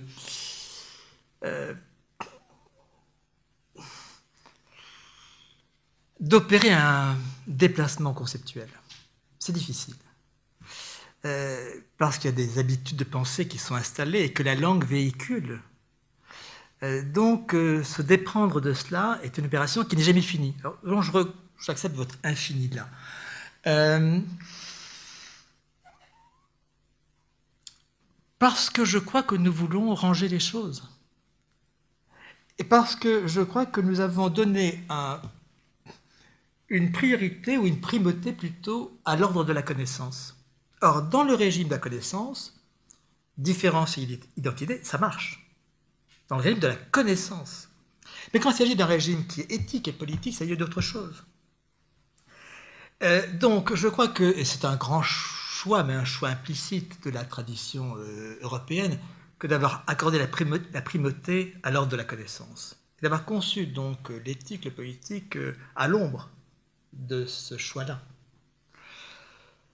Donc il y a effectivement une difficulté, euh, jamais, enfin pour moi en tout cas, euh, suffisamment dépassée pour se déprendre de ce qui est, à mon sens, un, un usage en porte-à-faux, un usage illégitime des notions de différence et d'identité, dont je pense qu'elles sont pertinentes dans l'ordre de la connaissance, mais qu'elles font obstacle dans l'ordre de l'éthique et de la politique. Deux problèmes de traduction. Déjà, déjà cela, n'est-ce pas? J'étais il y a même pas un mois en, Espagne euh, pour la parution de mon petit livre euh, Il n'y a pas d'identité culturelle en espagnol, ou plutôt en, en castillan, pour être précis. Et j'étais donc à Madrid. Je devais aller à Madrid et à Barcelone. Et puis il se trouve que l'avant-veille, on m'a dit non, Madrid, ça suffira. Et, donc je me suis trouvé pendant deux jours pris par dans les médias espagnols. Et là, je ne pouvais pas m'en défendre. Parce que c'était la question du jour. Euh, mon livre a été traduit, était même sorti un peu de temps avant. Mais cette affaire euh, catalane-castillane, enfin bon, euh, de Barcelone, étant comme ça, ayant surgi ainsi, c'était la question du jour. Et faire entendre qu'il euh, fallait peut-être pour résoudre, pas pour résoudre, mais pour trouver une issue à cette affaire euh, de Barcelone face à Madrid, c'est de se déprendre des catégories d'identité et de différence, euh, était infiniment difficile. En même temps, il y avait urgence. Urgence parce que les gens sentaient bien que c'était sans issue. Que tant que du côté catalan comme du côté castillan, on parlerait d'identité, euh, bah, c'était un rapport de force euh, qui ne pouvait pas évoluer. Alors, si on parlait de ressources, alors on me dit en plus euh, identité méditerranéenne, d'identité, il y en a à, des niveaux très divers. Donc, identité de Barcelone, donc catalane, identité méditerranéenne, identité européenne, enfin bon, tous ces étages, toutes ces assiettes comme ça. Que si on opérait un déplacement conceptuel, que au lieu de parler de identité et de différence, on parlait d'écart mettant en tension et de fécondité, non pas identité, donc de ressources, et qu'on considérait donc qu'il y avait, oui, des ressources euh, catalanes, euh, mais qui n'étaient pas la propriété, parce que évidemment, ce qui fait, c'est important, c'est que dès lors que vous parlez en termes de différence et d'identité, vous vous appropriez votre culture. On dit ma culture. Alors que si vous parlez en termes de d'écart, de fécondité, autrement dit de ressources, les ressources, elles sont disponibles. Elles sont à quiconque. À quiconque les explore les exploite. À quiconque les met en œuvre. Dans mon propos, ce petit livre, Il n'y a pas d'identité culturelle, j'avais mis en sous-titre, mais nous défendons les ressources d'une culture. Parce que toujours, la culturelle, c'est du singulier. C'est une culture. Comme il y a une langue. Mais que signifie défendre dans ce cas-là? C'est plus un défendre peureux, n'est-ce pas, mon identité culturelle, c'est un défendre au sens de activer, défendre des ressources et les activer. Donc c'est ce propos que j'essaie de tenir euh, euh, dans ces deux jours madrilènes, et parce que je sentais bien, et plutôt ils le sentaient eux-mêmes, enfin, euh, l'impasse dans laquelle la question identité, différence culturelle les conduisait. Et ce n'était pas en passant à une identité européenne que ça se réglerait. Ce n'était pas en changeant d'étage. Donc je vois que c'est il y a un coût éthique et politique à se tromper de concept. Et je pense que l'Europe entière aujourd'hui est prise dans des, une logique identitaire, euh, donc euh, tentant de définir euh, l'identité culturelle, y compris l'identité culturelle européenne. Enfin, ce débat auquel j'étais à Strasbourg il y a 15 jours, le titre c'était Quelle est l'identité culturelle de l'Europe? Pour moi, c'est une fausse question. Et euh, de se poser ainsi les questions est coûteux. Parce que je crois que c'est ce qui empêche l'Europe de se faire. Non pas la question de ce qu'elle est, dans ce qui serait son identité, dont on ne sait pas très bien d'où elle viendrait, mais de faire Europe. Donc je crois qu'il y a effectivement, euh, vous le dites, euh, vous assistez en plus, sur la difficulté qu'il y a à euh, essayer de décaler un peu la pensée ou de faire en sorte que la pensée s'écarte un peu de son assise, de ce qu'elle a si bien implanté que c'est assimilé mais non plus réfléchi. Cette phrase de Hegel que je trouve très forte dans la préface de la phénoménologie quand il dit Le bien connu est pour cela même non reconnu, nicht erkannt. Donc, il faut sortir du bien connu parce que ce bien connu n'est pas réfléchi. Et donc, euh, cette sorte d'évidence que nous avons aujourd'hui à parler des différences d'identité culturelle, je crois qu'il faut la bousculer. Parce qu'elle arrête l'histoire. Alors, je voudrais vous entraîner un petit peu vers l'anthropologie. J'ai vu que vous aviez fait un, un bel hommage critique à Descola, ça m'a fait plaisir, bien que c'est vrai que Descola fait un très beau travail. Mais je l'ai dit. Oui, vous l'avez dit. Alors, par contre, vous ne l'avez pas dit d'un autre auteur auquel je me suis beaucoup intéressé, pas autant qu'à vous, mais quand même pas mal.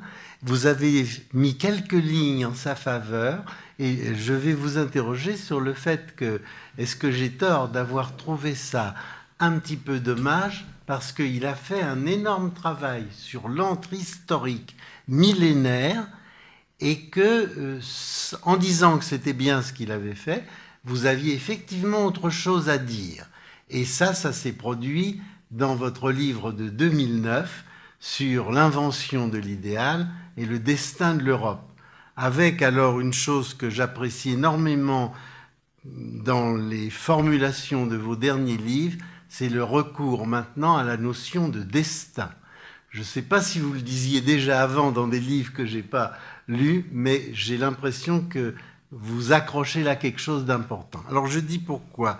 D'abord l'anthropologie, parce que l'anthropologie, vous pouvez y trouver une chose que j'ai pas lue dans vos livres, et pourtant il y a énormément de choses, le concept de néothénie. Et pourquoi ce concept de néothénie est susceptible d'intéresser François Julien? Parce que c'est un concept qui nous dit que l'homme est toujours en état de jeunesse, en état d'apprentissage, pas dans son corps hélas, mais en tous les cas dans sa pensée et dans son désir de connaître et de savoir. Et donc finalement, l'anthropologie de la néothénie définit l'être humain dans une nature, si on peut, et ça, je sais que vous n'aimeriez pas que j'insiste là-dessus, je n'insiste pas parce que je n'y crois pas, ou du moins à dire seulement que l'homme est précisément l'animal de l'écart. Alors, sur l'homme animal de l'écart, je suis absolument d'accord. C'est ce que j'ai essayé de dire dans mon dernier petit livre, la décoïncidence. Vivre, c'est décoïncider, c'est-à-dire justement ne pas se rester dans cette stabilisation de soi-même, mais ouvrir un écart, se risquer, s'aventurer, bref. Euh, je pense que vivre, c'est décoïncider. C'est-à-dire que dès lors qu'une adéquation s'installe, bah, c'est la mort. Donc, euh, euh, vivre, c'est-à-dire non pas continuer d'être en vie, mais rouvrir du possible, rouvrir du nouveau, ce que vous venez de dire à l'instant, c'est donc euh, ouvrir un écart qui remet en risque et qui donc, euh, euh, au lieu de se contenter d'adéquation acquise et qui s'endort, eh bien, se promeut à nouveau, se risque à nouveau, s'aventure. Donc là, je vous suis tout à fait. Alors, mon rapport à l'anthropologie, là, vous ouvrez un, vaste problème. Mais, qu'en dire? Je crois chacun son métier. les anthropologues ont le leur. moi, j'essaie d'avoir le mien, c'est la philosophie. Et je crois que notre objet n'est pas le même. Les anthropologues ont le sentiment qu'ils ont une science, en tout cas une connaissance. C'est de l'ordre de la connaissance, l'anthropologie. Oui, excusez-moi. Euh, la philosophie n'est pas. Ce que j'essaye de partager avec vous, c'est l'idée que vous avez des alliés que vous n'avez que vous que pour le moment vous ne mobilisez pas pour votre travail. Par exemple, enfin, vous commencez à le faire parce que j'ai vu que vous avez évoqué Bergson, vous évoquez Derrida. Donc moi, j'apprécie le François Julien qui dit je suis pas tout seul. Hein. Bon, parce qu'on a besoin de renfort. Et, donc, euh, les deux auteurs que j'ai cités, l'un je l'ai cité, c'est Descola, l'autre je ne l'ai pas cité, c'est Cosandet. Pardon? C'est Cozandet, David Cozandet. Alors je ne connais pas. Ah si, si, vous connaissez, vous l'avez, vous ne lui avez consacré que quelques lignes. Oui, Alors, donc c'est pas connaître. C'est pas connaître. vous l'avez pas lu. Non, j'ai pas travaillé. Si vous voulez, je crois qu'on commence à connaître que quand on s'est mis au, on a commencé vraiment à défricher, travailler, élaborer, vous voyez. Ouais. Euh, je, quand je dis je connais pas, je suis pas comme un journaliste qui dit je connais ou je connais pas. Voyez, c'est, Oui, oui, oui, oui, je suis tout à connaître, c'est fait. faire travailler. Je suis tout à fait d'accord. Alors, Moi qui lis des fois trois fois Julien et j'ai lu trois fois Cozandet, je trouve qu'il y a une ressource de Julien chez Cozandet extraordinaire. Cossandet a fait un livre avec un titre qui est un peu malheureux, accrocheur, sans doute son éditeur l'y a poussé, Le secret de l'Occident. Ah oui, ça c'est mauvais. Ça commence mal. Et puis quand vous dites c'est l'éditeur qui l'a poussé, non, on possède son titre. Pardon? Ça, quand vous dites c'est l'éditeur qui l'a poussé peut-être, non, non, on choisit son titre, on l'assume. Oui, d'accord. pas Bon, bon, oui. Il a une dent contre Cossandet sans l'avoir vraiment lu. Alors, Non, mais ça, si, si je vois en librairie un, un livre qui s'appelle Le secret de l'Occident, effectivement, je n'irai pas plus loin. Le, le travail de l'antre et de l'écart, c'est un travail gigantesque qui est présent dans toute l'histoire humaine. Et comme vous êtes évidemment euh, très euh, au fait de ce qui concerne le vis-à-vis de la Chine et de l'Occident, euh, il se trouve que là, Cossandet a fait une sorte de test millénaire. Il s'est posé la question suivante comment est-ce que les sciences et les techniques peuvent-elles progresser ou au contraire s'arrêter? Ça, c'est un test de l'histoire humaine globale. Et il a donc consacré euh, une centaine ou 200 pages à la Chine, euh, 150 à l'islam, à l'Inde, à l'Europe, etc. Or, on aboutit à une idée de l'antre et de l'écart qui est extraordinaire et que je voulais euh, vraiment échanger avec vous. C'est que on a euh, soit un antre, alors un antre et un écart qui ne sont pas bons entre guillemets, qui sont par exemple, et encore, et encore, le déferlement des tribus euh, depuis le nord de l'Asie sur la Chine pendant des millénaires, avec la construction de 21 000 kilomètres de murs, ils ne sont pas réunis d'un seul tenant, ils sont un peu éparpillés, 21 000 kilomètres. Donc l'entre-tribu nomade et empire sédentaire chinois a produit plein de choses, dont ces 21 000 kilomètres de murailles qui sont encore là. Mais le problème le plus intéressant n'est pas là. Quand est-ce que la science s'arrête? Quand est-ce que la technique s'arrête? Tout simplement lorsqu'il y a des empires autoritaires. Et dans plein d'endroits, il y a eu des empires autoritaires. L'Empire romain en est un, et la Chine en a connu beaucoup. Par contre, l'histoire chinoise est une sorte de suite d'intermittences incroyables avec des siècles entiers où les sciences et les techniques se développent prodigieusement à tel point que la, Chine a été en avance euh, sur l'Europe sur des siècles, un millénaire, voire un millénaire et demi pour certaines choses. Mais le problème, c'est comment ces produits se sont produits ces périodes d'intense production scientifique et technique. Et la réponse de Cossandet, la trouvaille de Cossandet, c'est quand il y a eu un écart important entre deux au moins ou plusieurs royaumes qui se faisaient la guerre, qui se jalousaient. Donc l'écart est effectivement fécond, à condition d'ajouter quelque chose d'autre, l'écart qui dure et l'écart qui est tempéré, modéré. Car dès que l'écart devient extrêmement violent, je ne dis pas qu'il n'y a pas de production. La Chine est le produit de six ou sept invasions des tribus nomades, mais à quel prix payer euh, par l'inhumain? Alors voilà, cet antre qui est défini par Cossandet, qui est une sorte de comment dire, d'écart léger entre l'économie et la politique, les royaumes combattants, les printemps, les automnes, et il forge un mot assez épouvantable euh, qui est la méroporie, c'est-à-dire le fait qu'il y a une division qui a une bonne issue Voilà quelque chose d'intéressant pour l'écart, une division qui a une bonne issue. La méroporie, il fait évidemment ça à partir du grec. Et donc là, je trouve que moi qui vous lis énormément, qui suis heureux de tout ce que vous dites, je vois qu'il y a plein d'autres choses qui sont en consonance avec ce que vous dites. Et voilà, je, voulais échanger ça avec vous. Merci, merci infiniment. D'abord de me d'ouvrir ces horizons. Alors, la question de... Je ne sais pas si c'est le secret de l'Occident, mais la question de savoir pourquoi l'Europe, l'Europe a connu cette, cette montée en puissance extraordinaire à partir du XVIe siècle, du XVIe au XIXe siècle, et au point de dominer le monde, et surtout de révolutionner la planète.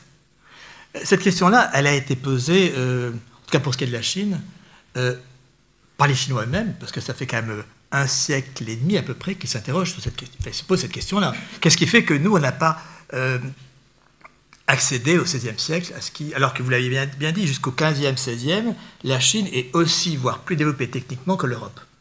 Pas, euh, les jonques, l'imprimerie, l'hydraulique, bon, tout ce qu'on sait des, disons, ce qu'on appelle nous inventions chinoises. Mais qu'est-ce qui fait que au, euh, jusqu'au XVIe siècle, quand on regarde un atlas d'histoire des sciences, on voit de la science un peu partout dans le monde. Euh, et qu'est-ce qui fait qu'à partir du XVIe, fin XVIe, début XVIIe, il n'y a de science qu'en Europe? Il n'y a plus de science qu'en Europe. Donc les Chinois se sont posés cette question, beaucoup. Et puis il y a le grand travail de Nidam, euh, qui est en dix volumes sur Science et civilisation in China, qui... comment? C'est vrai, mais traduire 10 volumes en français, c'est. Euh, on traduit. Non, mais vous avez raison. Mais on traduit tellement peu en France aujourd'hui que. Euh, alors, il y a un livre traduit sous le titre Le Grand Titrage, une sorte de résumé de Nidam, traduit au seuil, n'est-ce pas? Mais c'est vrai que l'essentiel de l'œuvre de Nidam, effectivement, n'est pas en français. C'est juste. Bon, c'est la grande question de Nidam qu'il a euh, toute sa vie, et Dieu sait qu'il a poussé cette question très loin. Alors, je dirais, je ne sais pas s'il y a une réponse unique à cette question. Vous savez, les géographes disent ceci. Ils disent euh, l'Europe est la région du monde où la côte est la plus découpée, et la Grèce est la région d'Europe où la côte est la plus découpée. Pour dire les choses autrement, on pense sur la mer. Quand on reste dans son champ, euh, bon, on ne pense pas? On, est chez soi. C'est vrai que dans la tradition grecque, pas le penseur, c'est qui s'aventure. C'est l'image de celui du pilote, en fait, de celui qui se risque sur les flots. Pour moi, le premier penseur grec, c'est Ulysse, c'est l'Ulysse de l'Odyssée, celui qui va voir ailleurs. Hein. Il y a une réponse des. Alors, vous évoquez celle des, des régimes politiques. Euh, on a dit, là je ne fais que reprendre ce qui est euh, les personnes compétentes dans ce sujet, c'est qu'au fond, en Chine, au début, la structure étatique d'Empire chinois a contribué à l'essor des sciences, contrairement à ce qui vient d'être évoqué, parce qu'il euh, y avait une sorte d'organisation du savoir, hein, euh, quelque chose qui faisait communiquer le savoir aussi, par la structure impériale. Et puis que la structure impériale a eu besoin de la bureaucratie pour se prendre consistance, et la bureaucratie, comme on sait, elle n'a pas l'invention. Donc, surtout le lettré chinois, qui était quelqu'un qui était dans le. Enfin, euh, euh, plus haute épreuve, c'était la poésie, n'est-ce pas? Et les dissertations bagouennes n'étaient pas des. Euh, donc, tendaient à écraser la capacité inventive qu'on trouvait dans les milieux artisanaux ou dans les milieux, disons, commerciaux, enfin, qui n'étaient pas pris sous la chasse, chape, n'est-ce pas, de la bureaucratie. Donc, on considère souvent, on dit au fond, la structure impériale étatique de la Chine a d'abord servi le développement scientifique, puis en second temps, contraire, l'a desservi. Alors qu'en Europe, on a, l'inverse. Euh, d'abord, euh, trop de dissémination, trop de dispersion, donc il n'y a pas la concentration et la diffusion du savoir. Mais ensuite, à la Renaissance, euh, eh bien, l'émancipation de l'individu, l'établit comme porteur singulier d'une invention possible. C'est là qu'on commence à signer les tableaux, c'est là qu'on commence, à que l'individu s'affirme. Personnellement, euh, si j'avais un élément de réponse sur cette euh, difficile question, je dirais, euh, je pense que l'Europe a dû sa puissance, y compris sa puissance politique, au fait qu'elle a poussé à sa, son plus grand déploiement l'idée de modélisation. Je pense que ce qui a fait la force de l'Europe, c'est une nouvelle science, qui était la physique euh, classique, mécaniste, causaliste, euh, galiléenne, newtonienne. Enfin, c'est là qu'il y a rupture. Parce qu'on avait avant une physique qui était une physique des qualités sensibles, la physique d'Aristote.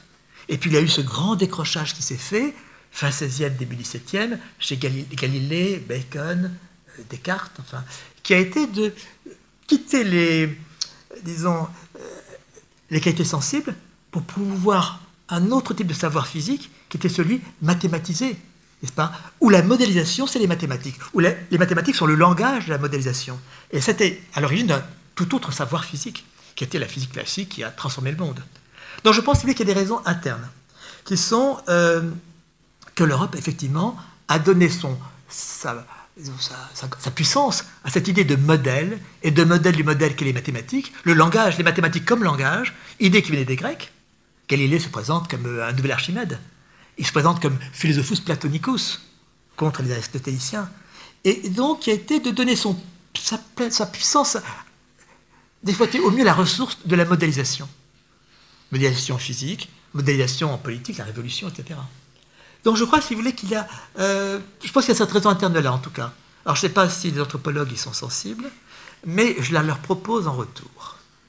Alors je terminerai sur une dernière chose pour laisser la parole au public. Euh, il me semble que, là je suis étonné, euh, vous n'avez pas vraiment évoqué votre travail sur la science grecque donc l'invention de l'idéal hein et le destin de l'Europe. Hein et euh, c'est pour moi une pièce essentielle d'un dispositif de réflexion où Cossandet apporte le fait que l'Europe ne s'est jamais impérialisée, Saint-Empire romain germanique, mmh. Charlemagne n'en parlons pas, mmh. Napoléon non plus. Mmh. Donc euh, finalement l'Europe, le secret de l'Europe, c'est la persistance des écarts. Absolument. La persistance des écarts entre les différents pays, avec toutefois la suite de cette juste dénonciation, le mot dénonciation est trop fort, de, cette prise de conscience de l'importance de l'ontologie grecque avec l'être, qui a conduit à un scientisme sur la base de l'être et de sa détermination, un scientisme hyper efficace dans le domaine de la matière, là je pense à Bergson, et malheureusement qui coïncide au moment où l'apocalypse atomique sort en quelque sorte de la course aux armements, course aux armements qui sort d'une science extraordinairement puissante, on a une crise épistémique de la science européenne. Il faut revenir à Héraclite et même dépasser Héraclite avec le continu et le discontinu de la quantique ou avec l'espace-temps d'Einstein. Et en même temps, on a une crise éthique parce que tout de même, cette science magnifique, ces écarts formidables des pays européens qui ont utilisé les ressources coloniales, évidemment, pour y arriver aussi, pour détendre aussi leur, montée en puissance venimeuse. Et elle a tout de même abouti à 14-18 et à 39-45, 70 millions de morts. Donc il y a là un échec civilisationnel extraordinaire. Et alors je vais terminer là-dessus. Grâce à vous, j'ai compris qu'il y avait un premier régime de science à tendance empirique qui s'était énormément développé en Chine, qui avait été interrompu à plusieurs reprises par des phénomènes impériaux brutaux, il y avait un deuxième régime de science qui a abouti en Grèce, non pas parce que les Grecs sont plus intelligents que les Chinois, les Chinois ont aussi euh, les moïstes, par exemple, ont aussi été dans le sens de ce deuxième régime de science. Mais ce deuxième régime de science, c'est quand même les Grecs. Les Grecs, ils sont arrivés parce que l'empire d'Alexandre a échoué et que donc les empires hellénistiques ont succédé à la période des cités-États. Il y a donc eu cinq siècles pratiquement continue de recherche scientifique et technique et on franchit le deuxième régime de science. À partir du moment où on a la crise épistémique et la crise éthique, on s'en est peut-être pas rendu compte, mais on est entré dans un troisième régime de science. Isabelle Stengers dit d'une science à l'autre, Prigogine et Stengers dit la nouvelle alliance. Nous sommes entrés dans un troisième régime de science, et François Julien, tout ce que vous faites appartient au troisième régime de science. Vous êtes gentil, mais je voudrais revenir sur un point. D'abord, on reprendra peut-être l'entre-deux après comme point de discorde, mais euh, d'abord, je voudrais euh, m'accorder avec vous et sur ce point qu'effectivement, euh, l'écart en histoire a été ressource. Et c'est le fait, vous l'avez dit, de la Chine quand elle est disloquée, quand il n'y a plus le régime impérial, autoritaire. Ce qui pose une question pour la Chine d'aujourd'hui, purement contemporaine. Si la Chine d'aujourd'hui se remet sous la chape du Parti communiste et du pouvoir d'un grand timonier, je pense qu'effectivement, il y a une retombée négative sur le plan intellectuel et de la fécondité euh, de la pensée. Mais il me semble qu'il y a un point comparable, effectivement, euh, et l'histoire permet de comparer, c'est que la Chine de l'Antiquité euh, est en principauté diverse, comme la Grèce de l'Antiquité est en cité diverse. Et que cette, le fait qu'il y ait des principautés ou des cités fait qu'il y a, ben oui, écart, et puis tension, tension, donc activité. Hein. Mais peut-être effectivement, en Chine, ça a été, je crois tout à fait, je, suis tout à fait d'accord avec vous, c'est cyclique. C'est des moments de morcellement et des moments de réunification. Et c'est dans les moments de morcellement qu'il y a le plus d'inventivité culturelle. C'est vrai pour la Chine de l'Antiquité, avant la fondation de l'Empire, avant moins 221, puis c'est vrai après les Han, pendant les deux, trois siècles, avant les Tang, pas Il y a euh, la Chine morcelée, plus faible politiquement, mais c'est là que euh, bien, par la conscience esthétique chinoise apparaît. Mais peut-être effectivement, est-ce davantage ce qui fait Europe que le fait qu'il n'y ait, pas eu, qu'il n'y ait que quasiment pas de moment unitaire, que l'Europe soit restée dans cette... Et l'Europe que je souhaite, moi, à l'avenir, c'est une Europe justement des langues, c'est-à-dire qui euh, exploite cette ressource du divers, euh, parce que je crois que c'est une ressource de la pensée européenne que celle de l'écart dit autrement celle du négatif. Au fond, euh, l'idée que le négatif qui ouvre l'écart est actif et, disons, ressource. Et ça, je crois que c'est ce qui fait notamment l'écart entre la sagesse et la philosophie. Si on prend ces termes comme ça un peu bateau, c'est que la philosophie ne cesse d'activer cette ressource du négatif et de l'écart. Alors que la sagesse préconise davantage l'harmonie, c'est le grand mot de la pensée chinoise d'aujourd'hui, si tant est que ce soit une pensée. Donc, euh, il me semble qu'il y a quelque chose qui fait Europe là. Nous voyons donc en Chine un grand espace, comme l'espace européen, mais qui euh, cycliquement se réunifie, puis se disloque, les moments de dislocation étant les moments les plus inventifs. Euh, en Europe, par contre, il y a, je dirais, une, une reconfiguration des écarts d'une époque à l'autre, avec cette ressource première, à laquelle je tiens essentiellement pour l'Europe, qui est la diversité des langues européennes.